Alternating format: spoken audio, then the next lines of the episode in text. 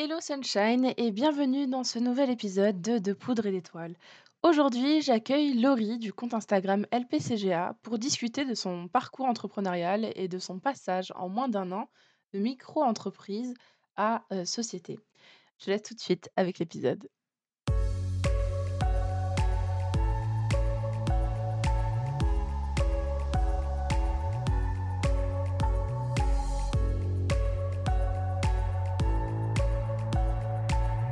Bienvenue Sunshine dans De Poudre et d'Étoiles, le podcast qui t'inspire, te fait réfléchir et surtout qui t'aide à mettre le feu aux poudres et à l'étincelle qui brille en toi afin de t'inspirer à devenir l'étoile que tu mérites d'être. Je suis Apolline et j'accompagne les solopreneurs multipassionnés afin de créer une vie dans laquelle elles s'épanouissent pleinement et qui leur permet de vivre leurs rêves les plus fous. Dans ce podcast, je te partage des méthodes, des conseils des astuces ainsi que ma propre expérience afin que tu puisses construire un pas après l'autre un business grâce auquel tu vis ta meilleure vie.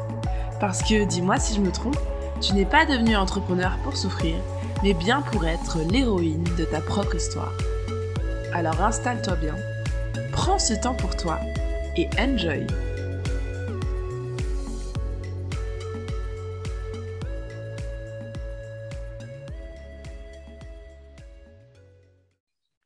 Alors, aujourd'hui, on se retrouve du coup dans un épisode de podcast avec euh, Laurie. Comment tu vas, Laurie? Eh bien, écoute, ça va et toi? Bah, Ça va, super. Euh, donc, toi, Laurie, tu es assistante indépendante spécialisée dans les organismes de formation. Euh, alors, déjà, c'est quoi un organisme de formation? Parce que je pense qu'il y a des gens à qui ça ne va pas forcément parler. C'est, ce que tu peux nous en dire un peu plus? Oui.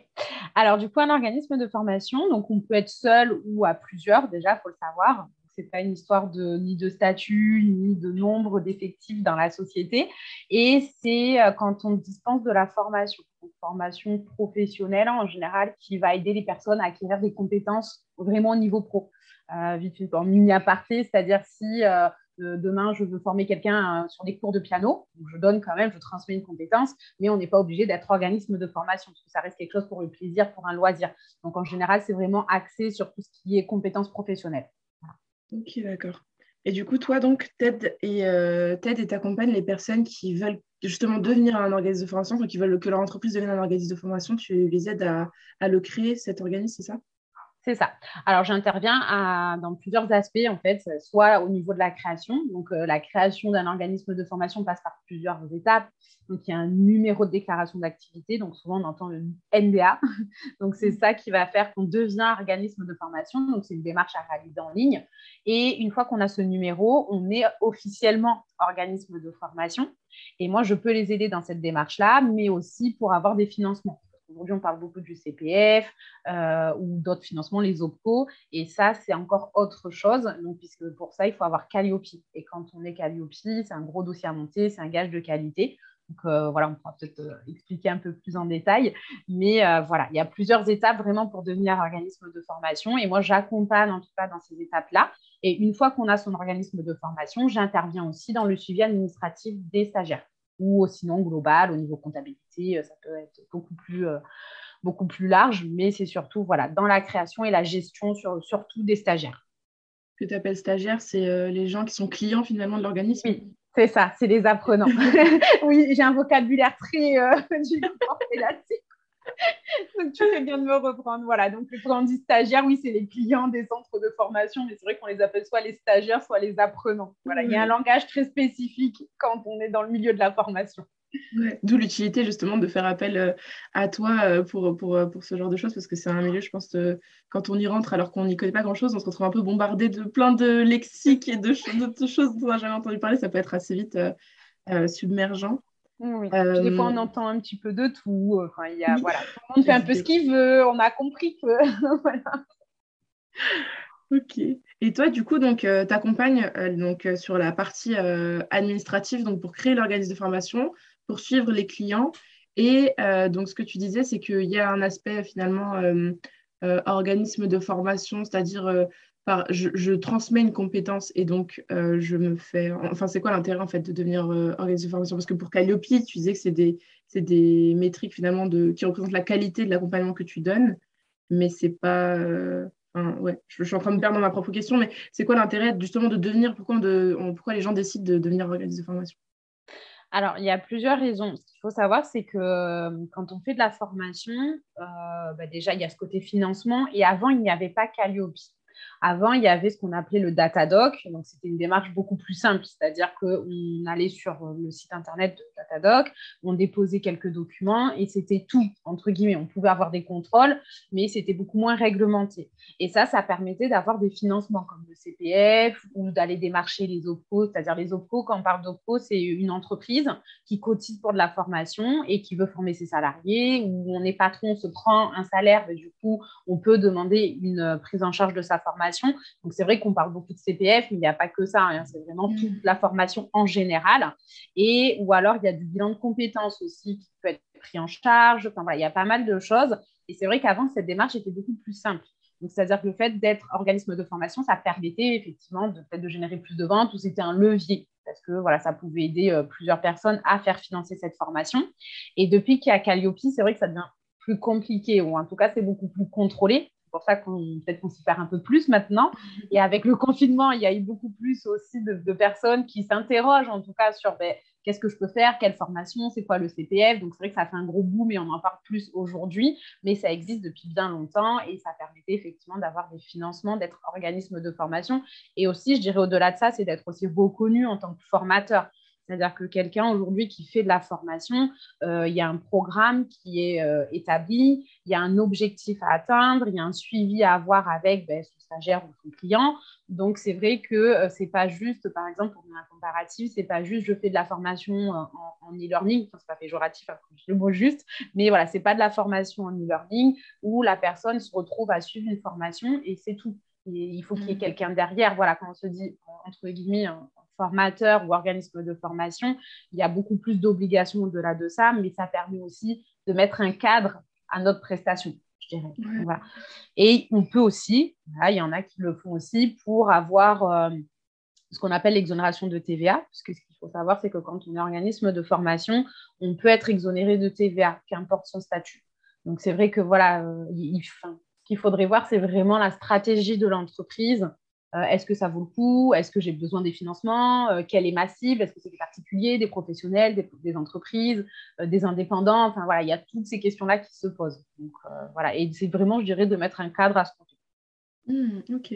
Donc finalement, c'est une stratégie bien spécifique, mais ça, ça, demande un travail euh, de fond qui est plutôt conséquent d'après la discussion que, qu'on a eue. Je vois que c'est tout un monde, il y a tellement de choses à, mettre en place.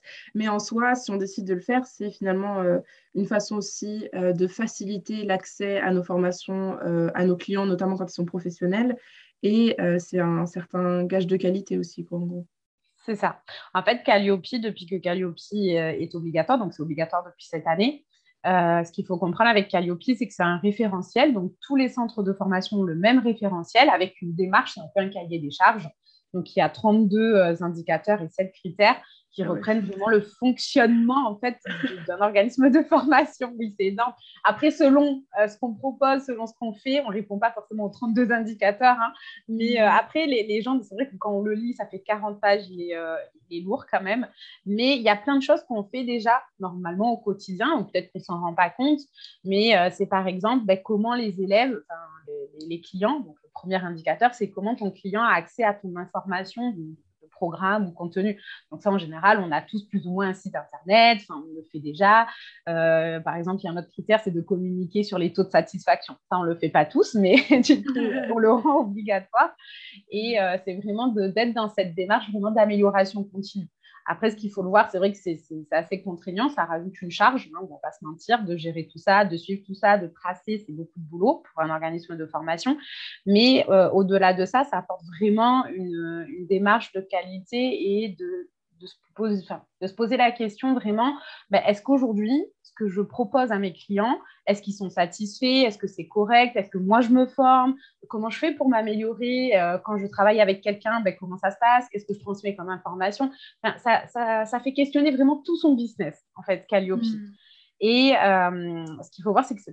il faut savoir aussi, c'est que c'est une démarche qui est payante. Au-delà de ça, il y a des gens qui râlent parce que c'est une démarche qui est payante, Calliope, et euh, elle est, c'est tous les trois ans. En fait, la mm. certification Calliope, c'est une certification valable trois ans. Et tous les un an et demi, on se fait auditer. Donc voilà, c'est quand même quelque chose où on rigole pas trop. C'est pas on passe Calliope, on verra. c'est ça.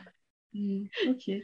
Mais finalement, pour, même pour quelqu'un qui ne qui, veut pas forcément devenir organisme de formation, ça peut être toujours intéressant de regarder les critères parce que ça permet de, de professionnaliser un peu ton activité et comment tu la gères en fait. Oui, tout à fait. Non, mais c'est vraiment ça. Moi, comme je dis aux gens, même si vous ne passez pas Calliope, parce qu'il y a des personnes qui ne passent pas Calliope, qui sont formateurs et qui travaillent en sous-traitance avec des centres de formation qui ont Calliope.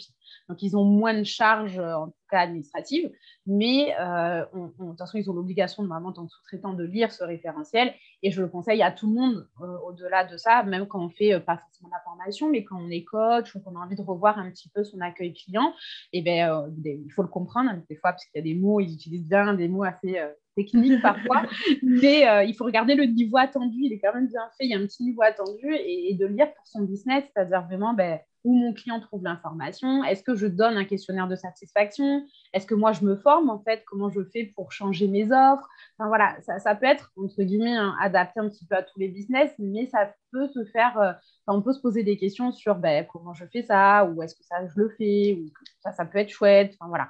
Au-delà de mm. ça, c'est vrai que ça peut être cool au moins de le lire. Et si vous n'aimez pas lire, euh, sur Internet, il y a pas mal de vidéos parce que les organismes certificateurs, donc qui, envoient les auditeurs, en tout cas auditer les, organismes, parfois ils font des petites vidéos courtes pour expliquer l'indicateur.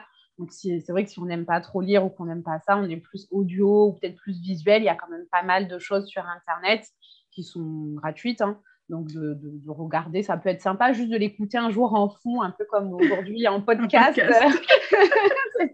Je pensais sûr que ce sera moins rigolo, c'est moins, voilà, mais c'est pas mal. Au moins, on peut se dire, bon, on l'a écouté au moins une fois, quoi.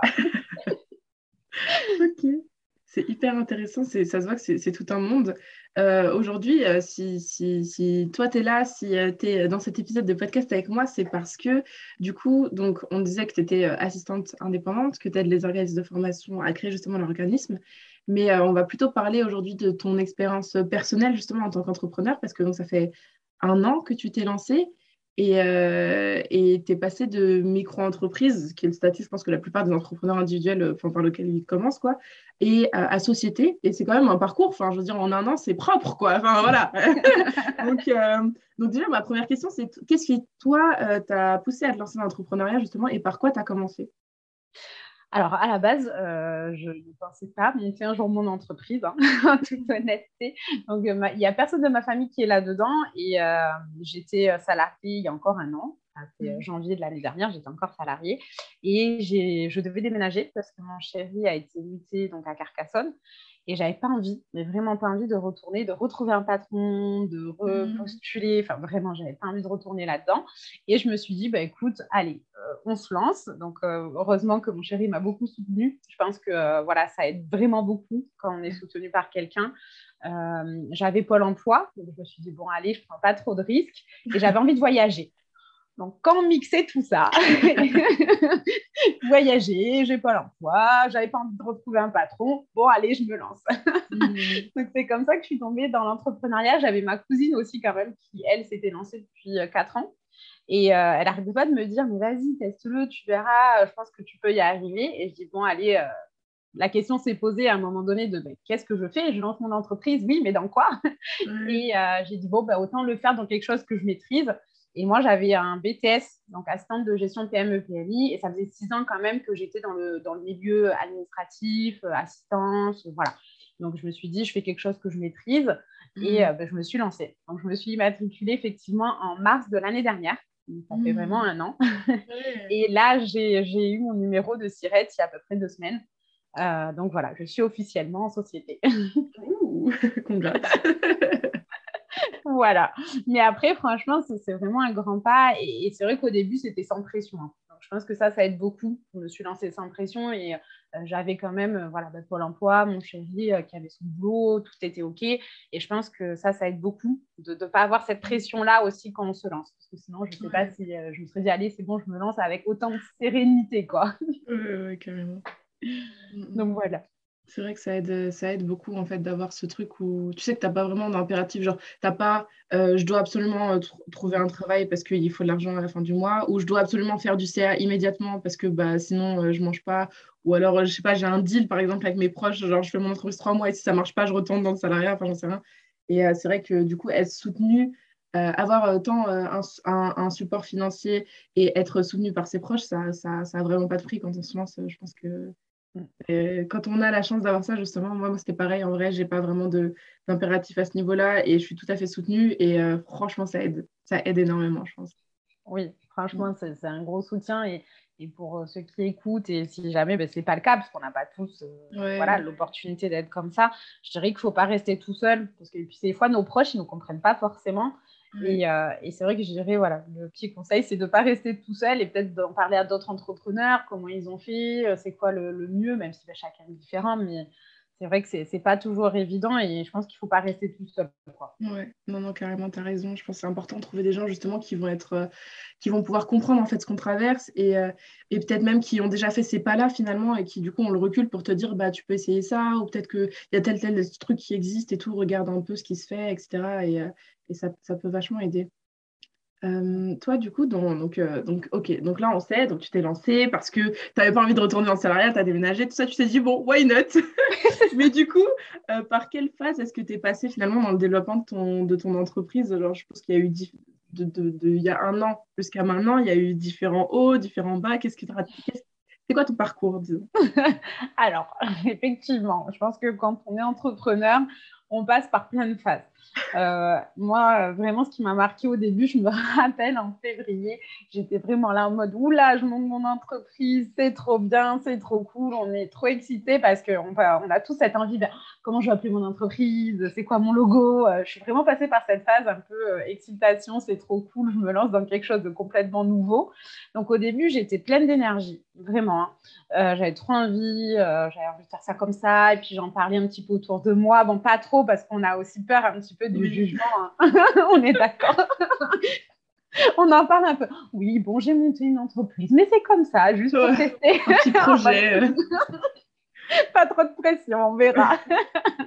mais j'étais quand même hyper contente. Et puis, je me rappellerai toujours de mon premier visuel sur Instagram. J'ai mis plus de plus d'une heure, vraiment. j'étais là, oh, c'est mon premier, comment je fais? Et puis voilà, mais, euh, mais je me rappellerai toujours. Et, euh, et du coup, j'ai avancé un petit peu comme ça. Et puis plus j'avançais, euh, j'avais quelques questions sur la, la, société, parce que même si on dit bah, la micro-entreprise, c'est simple, euh, moi qui est quand même un peu dans, l'administratif, hein, je me suis dit, bah, c'est quoi les obligations? Qu'est-ce qu'on fait? Puisque de créer son micro-entreprise, c'est simple. On va sur Internet, euh, hop, hop, hop, on a son numéro de tirette. Mais après, on ne sait pas trop où est-ce qu'on va. Enfin, Je dis c'est simple. Alors, pour la petite anecdote, euh, à Toulouse, c'est pas simple du tout. Parce que j'étais à Toulouse et ça a mis plus d'un mois et demi, ah deux mois. Et ah je ne pouvais pas faire ma démarche en ligne. J'ai dû aller directement là-bas. Enfin, bon, C'était pas si simple que ça. Mais en tout cas, il y en a plein qui me disent Mais si sur Internet, ça va vite. Euh, et, du coup, arrivé là-bas, on m'a pas dit, eh ben, tes obligations, c'est ça, ça, ça. Donc, obligé de chercher tous les infos. Et euh, à ce moment-là, du coup, j'ai rencontré euh, un conseiller en développement d'entreprise. Mhm. Et à la base, je, lui dis, bah, viens, on, en discute, tu m'expliques. Donc, je devais prendre un contrat avec lui pour qu'il m'aide en fait pendant un an à développer mon entreprise, à créer ben, voilà, des, des, bonnes bases, à avoir des bases solides. Et à la fin de l'entretien, il me dit, mais tu sais quoi, on recrute. Je dis, mais comment ça? Il me dit, il me dit euh, on recrute. S'est lancée il y a 10 minutes, il veut la recruter. il me dit, euh, je cherche quelqu'un des fois pour me faire de la prospection, euh, de trouver des clients, parce que comme j'avais ce profil un peu voilà, assistante, il me dit, même si jamais j'ai des clients beaucoup dans le BTP, donc s'il recherche quelqu'un pour des tableaux Excel ou des choses comme ça, je dis, bah, écoute, pourquoi pas? Donc un très bon feeling. Et en fait, euh, à force de discuter avec lui, il me dit bah, écoute, euh, si tu veux, euh, on va en formation pendant un mois pour vraiment comprendre la création et le développement d'une entreprise. Donc, donc j'ai créé au mois de mars. Au mois d'avril, j'étais en formation du coup à Nantes mhm. pendant un mois. Ça a été trop dur, vraiment très très dur, très dense. Ça a été vraiment horrible. Et après, non, mais Donc, après ce, mois de formation, je redescends sur Toulouse et arrive le, passage à l'action. Hmm. Voilà, on a cette phase excitation, c'est trop cool, j'ai créé, mais bon, à un moment donné, il faut aller chercher ses clients. Et euh, eux, la méthode, c'était de la prospection à froid. Donc, je devais contacter les gens avec un listing et leur présenter oui, bonjour, je suis Laurie, ma maman, voilà ce que je fais, est-ce qu'on peut se voir? Horrible. horrible. Mm. j'ai eu quand même des, rendez-vous. J'ai signé, allez, franchement, j'ai dû en faire une vingtaine, hein, vraiment sans mentir, parce que la trame commerciale était bien faite. Donc, j'avais mes rendez-vous. Sauf qu'arrivé sur place, j'étais pas du tout à l'aise. Et, j'ai dû en signer peut-être deux, tu vois, sur euh, plus d'une vingtaine de rendez-vous. Et euh, on était au mois de juin, et plus les mois passaient, et, en fait, je ne me sentais pas bien, ça allait pas du tout avec ce que je voulais. Euh, c'était très compliqué. Je me levais le matin, puis j'avais pas envie de me lever, j'avais plus envie d'aller bosser. Et puis là, en juillet, j'ai dit bon, stop, parce que je ne me suis pas mise à mon compte pour ça, d'autant plus que je me dis, mais Laurie, tu es en train de te rendre malade alors que bah, tu as ton pôle emploi, donc arrête, quoi. Voilà, c'est pas ça être à son compte. Donc c'est vrai que j'ai eu des phases aussi euh, très dans le bas, mais euh, vraiment pas bien. Et euh, j'ai arrêté ce partenariat-là au mois de juillet. Et en parallèle, j'avais eu des petits contrats de 4-5 heures par mois, quoi. Donc c'est pas énorme non plus. Et, mais j'avais un centre de formation. C'est vrai que ça se passait super bien. Et je me suis dit, bon, bah allez, Laurie, propose, enfin dis que tu proposes ça, parce que c'est vrai que je ne communiquais quasi pas sur mes autres prestations. Je mm. communiquais que sur le côté création, accompagnement aux entreprises. Et euh, à partir du moment où, en mois d'août, juillet-août, j'ai commencé vraiment à parler que aux organismes de formation, ben là, ça a commencé à fonctionner. Je me suis mm. beaucoup, beaucoup formée. Euh, j'ai eu des nouveaux clients, tu vois, des nouvelles missions, même si c'était des missions ponctuelles. Et puis, c'était vraiment un milieu différent. Euh, j'étais plus euh, dans l'aspect commercial, j'étais vraiment dans le j'accompagne et j'assiste un client dans les démarches administratives. Et c'est vraiment quelque chose qui, me plaît beaucoup. Et c'est à partir de là où ça a été beaucoup plus facile pour moi et où mon entreprise a commencé à décoller. J'ai fait aussi de la formation, du coup, en création d'entreprise, j'avais fait ma formation, donc euh, ça va. Et, et, du coup, là, à partir de là, ça a décollé, je dirais, à partir d'octobre où j'ai commencé à avoir vraiment des clients qui rentrent de bouche à oreille, euh, voilà, sur recommandation. Euh, j'ai fait plusieurs sessions de formation et euh, j'ai vraiment commencé à kiffer mon, aventure d'entrepreneur parce que voilà, les, premiers mois, c'était pas trop ça. Donc, je dirais qu'on passe vraiment par toutes ces phases-là. Et, un truc qui était vraiment bien, c'est que j'ai vraiment commencé à voyager en fin d'année. Donc, je suis allée au mmh. Canada. Donc, ça, c'était trop bien. Je suis allée à La Réunion. voilà. Et, et, là, je me suis dit, mais voilà, pourquoi? C'est ça, voilà, c'est pour ça que je voulais créer ma boîte. C'était pour voyager, pour prendre du plaisir avec des clients, pour faire quelque chose que j'aime bien. Donc vraiment, il ne faut pas oublier ça, même si bon, on ne va pas se mentir, hein, il y a quand même plein d'autres choses qu'il faut faire en tant qu'entrepreneur. On a sa compta à gérer, euh, on a les réseaux sociaux, il y a tout ça, hein. mais il y avait cette notion de plaisir que je prenais vraiment. Euh, et je pense que c'est ça aussi qui a beaucoup aidé dans le fait que je réussisse et que je, je, prends plus de plaisir dans mon aventure. Quoi. Donc voilà, voilà un petit peu toutes les phases euh, par lesquelles je suis passée. J'ai rencontré pas mal de monde aussi. Et euh, ça, c'est bien, comme je disais tout à l'heure, au-delà, ben, mon chéri me soutient beaucoup, hein, c'est top, mais il n'est pas dans ce milieu-là, il est salarié. Alors des fois, comme tu parles un langage, il est là, je ne comprends pas trop. Qu'est-ce que tu racontes? Donc du coup, le fait de rencontrer des entrepreneurs, et puis même après la période Covid, euh, quand on mm, mm. se rencontrer, franchement, ça a été mieux. Et puis, ça te donne un mindset aussi, euh, parce que du coup, elle t'explique comment elles, elles ont fait. C'est ce que tu disais tout à l'heure, hein, de, demander des conseils un petit peu, peut-être comment tu as fait à cette étape-là, qu'est-ce qui s'est passé? Et c'est vrai que, que, ça m'a beaucoup aidé, d'échanger avec des entrepreneurs. Oui, carrément. On sent, euh, on sent que dans ce que tu dis, finalement, ouais, cette notion de cette notion de plaisir, elle est très présente parce que finalement, c'est c'est parce que euh, tu voulais prendre du plaisir dans ta vie que tu t'es lancé, c'est parce que tu prenais pas assez de plaisir que tu as réfléchi à comment te, te repositionner un petit peu. Et puis c'est quand tu as senti que tu prenais vraiment du plaisir, tu t'es dit, ah ça y est, je, suis là où j'avais envie d'être et tout. Et je trouve, ça, euh, je trouve ça vachement cool. Et je pense effectivement, c'est même un bon indicateur. Euh, je trouve ça, personnellement, je trouve ça hyper important justement. De, je pense que la plupart des entrepreneurs, ok, il y a des gens qui se lancent parce que euh, dans leur tête, peut-être, je sais pas, faire de l'entrepreneuriat, c'est stylé ou parce qu'ils se disent qu'ils vont devenir riches, mais je pense que la plupart des gens qui se lancent, ils se lancent parce qu'ils ont envie de faire un truc qui les fait kiffer, en fait. Et, euh, c'est vrai que parfois, quand on a un peu la tête dans le guidon, quand on court après les clients, quand on, gère notre administratif, ça peut être facile de, l'oublier et de ne pas se rendre compte que ben, on, est en train de s'embarquer dans un truc où on se fait chier, quoi, clairement, et qu'on ne s'est pas lancé pour ça. Et c'est pas facile non plus de, de remettre en question. Mais en tout cas, c'est hyper, hyper intéressant et hyper, hyper, inspirant, justement, de se dire, OK, bon, bah, techniquement, si moi je suis, je suis mon plaisir, tu vois, potentiellement, ça peut marcher euh, quand même. Alors, je suis pas obligée de, de, souffrir pour que ça marche, tu vois, et je trouve ça bien. Et, du coup, qu'est-ce qui t'a donné, parce que du coup, là, ça commence à marcher et tout, qu'est-ce qui a fait que tu t'es dit, bon, là, c'est le moment de passer en société, justement, je saute le pas, change de statut? Parce que, encore une fois, c'est une réflexion, c'est voilà, c'est une étape, quoi. C'est ça. C'est beaucoup de questions parce que j'ai beaucoup hésité. Moi, je suis un peu chiffre en plus, donc euh, j'aime bien tout noter, tout comprendre dans quoi je m'embarque. Et euh, j'étais là, alors est-ce que ça va être rentable si je passe en société? Parce que voilà, ça ne se calcule plus du tout de la même manière quand on est en micro-entreprise et quand on est en société. Et en fait, ce qui a fait que je décide de, passer le, le pas, c'est vraiment le côté où euh, je commençais, comme je commence vraiment à avoir plus de clients, donc plus de boulot, j'avais envie de lever le pied parce que en fait, euh, ce que j'ai pas non plus, mais en fin d'année, je faisais des journées euh, de, malade, genre 10-12 hmm. heures de, non-stop de boulot. oui, oui c'est pas qu'une partie de plaisir des fois. Hein. voilà, parce que je prenais plaisir avec mes clients la journée, ben, il fallait quand même faire ma com après, il fallait quand même gérer des papiers, envoyer les factures, envoyer le contrat. Donc, du coup, ouais, je faisais des grosses journées. Euh, et, je me suis dit, bah là, c'est plus possible, même si bah voilà, j'aime énormément ce que je fais. Et euh, je commence tout doucement à déléguer un petit peu. Donc, j'ai commencé à déléguer un peu ma communication. Euh, j'avais commencé à déléguer quelques tâches un peu administratives. Et je me suis dit, bon, allez, comme j'engendrais plus de frais. Mmh. Et je me suis dit, bah là, c'est peut-être mieux de passer en société. Donc, après, on a fait un rendez-vous avec des comptables. Je pense que le, pour moi, en tout cas, hein, le plus dur, ça a été aussi de trouver le le comptable. Parce que euh, bah, du coup, parfois, il n'y a pas le feeling. Moi, je marche beaucoup au feeling. Ou alors, ils, sont pas, euh, ils ont plein de clients, donc ils ne sont pas forcément réactifs. Donc ça, c'était des, critères aussi déterminants pour moi.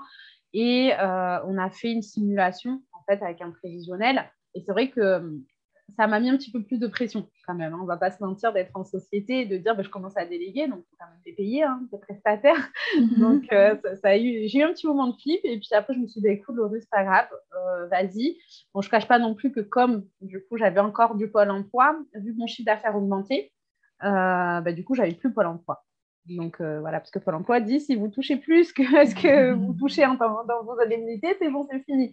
Et je me suis dit, bah écoute, bah, passe en société. Le fait de passer en société, je récupère Pôle emploi parce qu'en fait, c'est vraiment une distinction entre nous et notre société, ce qui mm. fait que bah, toute la trésorerie reste dans la société. Donc, ça me permet de payer bah, effectivement mes sous-traitants ou autres. Et moi, j'ai quand même cette assurance de me dire, bah, écoute, Laurie, voilà, tu as quand même ton Pôle emploi. Euh, donc ça va, euh, tu as quand même un salaire, no stress. et, euh, et, du coup, voilà, donc j'irai vraiment ce, ce, côté quand même de retrouver quand même en sérénité et de pouvoir faire passer mes charges. C'est beaucoup ça qui a fait que c'était pas en termes de chiffre d'affaires, parce qu'on pourrait croire que j'ai atteint des paliers, mais non. non, c'était pas le chiffre d'affaires qui a fait que, c'est vraiment au niveau de mes charges. Je me suis dit, bon, vas-y. Et puis, pas tous, mais j'ai quelques clients quand même qui m'ont dit, je t'avoue, au début, on a eu un peu peur euh, mm. parce que tu étais en micro-entreprise. Pas, ils l'ont pas tous dit, hein, et ils ont quand même travaillé avec moi, mais ils m'ont dit, voilà, ça peut parfois aussi rassurer de voir, euh, ça, dépend ça dépend aussi des clients, hein, ça dépend si c'est des petites euh, sociétés ou si on commence à travailler avec des, plus grosses sociétés, mais ça les rassure parfois de travailler avec des gens qui ont une société c'est très cliché, hein, mais euh, voilà. Il faut le dire, des fois, mais ils m'ont dit, ils regardent. Donc après, il y a eu un bon feeling, ça a été, mais euh, voilà, ils aiment bien quand même les clients. Hmm, et du coup, aujourd'hui, donc tu as finalement, euh, ça y est, ça fait un an, un an et deux mois à peu près que tu t'es lancé, trois même. C'est du coup, tu es à peu près arrivé à, à, ce où tu... ça fait un an et deux mois que tu t'es lancé, tu es à peu près arrivé euh, à l'endroit où, tu voulais, euh, où tu voulais arriver. Je pense, je suis sûre, je n'en doute pas, que tu as plein d'idées et de projets et de trucs encore que tu veux faire. Mais déjà, le fait d'arriver jusque-là, c'est quand même une réussite en soi et, euh, je trouve ça super stylé. Et, je, voulais te demander, en fait, pour toi, qu'est-ce qui t'a permis justement d'arriver jusque-là? Parce que tous les entrepreneurs n'arrivent pas à ce stade de, leur vie entrepreneuriale. Justement, ils peuvent être sereins, vivre leur entreprise et, et avancer tranquille, quoi, tu vois. Alors, je dirais qu'il y a plusieurs choses, mais je dirais qu'il y a une grosse, grosse partie due à la motivation. On ne va pas se mentir au boulot que tu fournis parce que euh, voilà, je suis quelqu'un quand même, quand je me lance, j'aime bien aller au bout des choses, euh, à, chercher le contact aussi avec les gens, à, me former, à beaucoup apprendre. Donc, je pense qu'il ne faut pas, si on est quelqu'un qui, aime bien rester dans son coin, attendre un petit peu que ça tombe, bon, bah non, ça ne tombe pas, hein. il faut aller chercher, ça ne va pas tomber. Et euh, je dirais vraiment la, motivation et de croire en soi, en son projet. Et euh, moi, ce qui a beaucoup marché, c'est quand j'ai pris plaisir. Hein. on revient un petit peu sur cette notion-là, mais euh, je pense que quand tu parles avec les gens qui sentent que tu aimes ce que tu fais, déjà, ils vont, ils vont te faire confiance plus facilement. Et euh, je pense que c'est vraiment ça, moi, qui m'a aidé. Et le fait d'échanger, euh, même si euh, je ne cache pas qu'au début, hein, je ne faisais pas de mon activité parce que parfois, ben, je ne faisais pas rémunérer. Bon, on s'était mis d'accord hein, avec les personnes. Il n'y a pas eu d'arnaque ni quoi que ce soit. mais du coup, j'ai fait beaucoup de bénévolat. Donc voilà, mais ça m'a formé. j'ai développé des compétences grâce à ça et je me dis, bah, aujourd'hui, ça paye.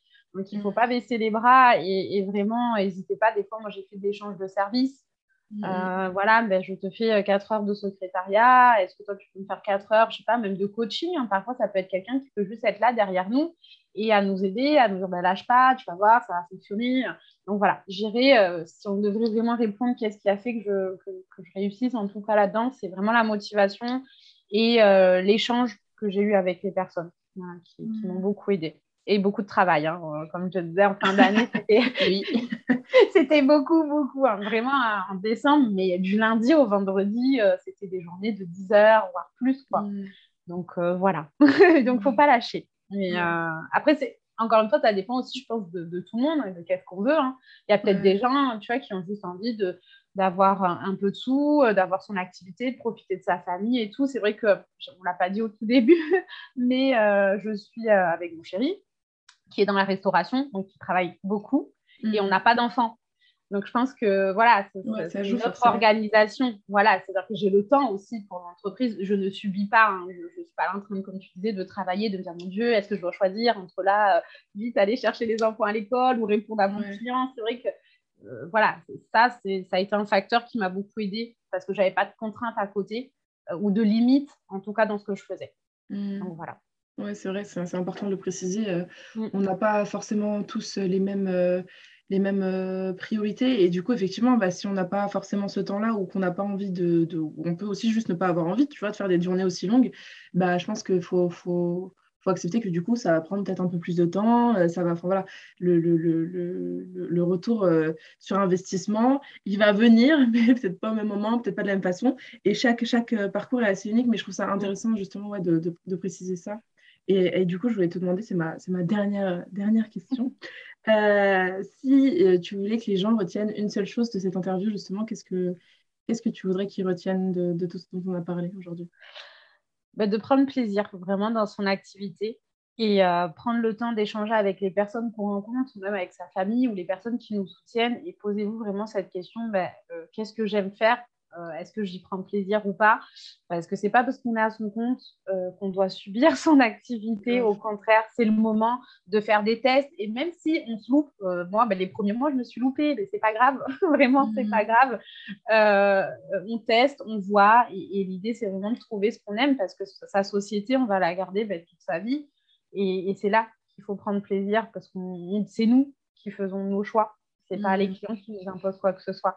Donc, euh, je dirais, euh, trouvez ce qu'on aime et prenez plaisir et testez. Et ça change. Hein, vos plaisirs, ça va changer. L'évolution de la société, c'est pas grave. Donc, voilà, vraiment, euh, je dirais, moi, au début, je me suis, à un moment, je disais, oui, sans stress. Mais ouais, si à un moment, j'ai une petite pression quand même. Et c'est là où ça a le moins fonctionné. Mm. Bah, merci beaucoup, Laurie, pour cette interview et pour ce beau message de fin. Avec plaisir. Et voilà Sunshine, c'est déjà la fin de cet épisode. Euh, j'espère qu'il t'a plu. Si c'est le cas, n'hésite pas à nous laisser un petit commentaire euh, ou une petite note, ça fait toujours plaisir. N'hésite pas aussi à le partager à quelqu'un euh, à qui il pourrait parler, qui pourrait intéresser. ça fait plaisir quand le, podcast est découvert par de nouvelles personnes. Donc, voilà. Et puis, tu peux retrouver Laurie sur son compte Instagram lp.cga et, et, suivre un peu tout le travail formidable qu'elle fait. Et euh, de mon côté, euh, c'est un wrap pour cette un wrap. c'est un wrap pour cette première saison euh, de podcast et on se retrouve dans quelques mois pour de nouveaux épisodes. Bye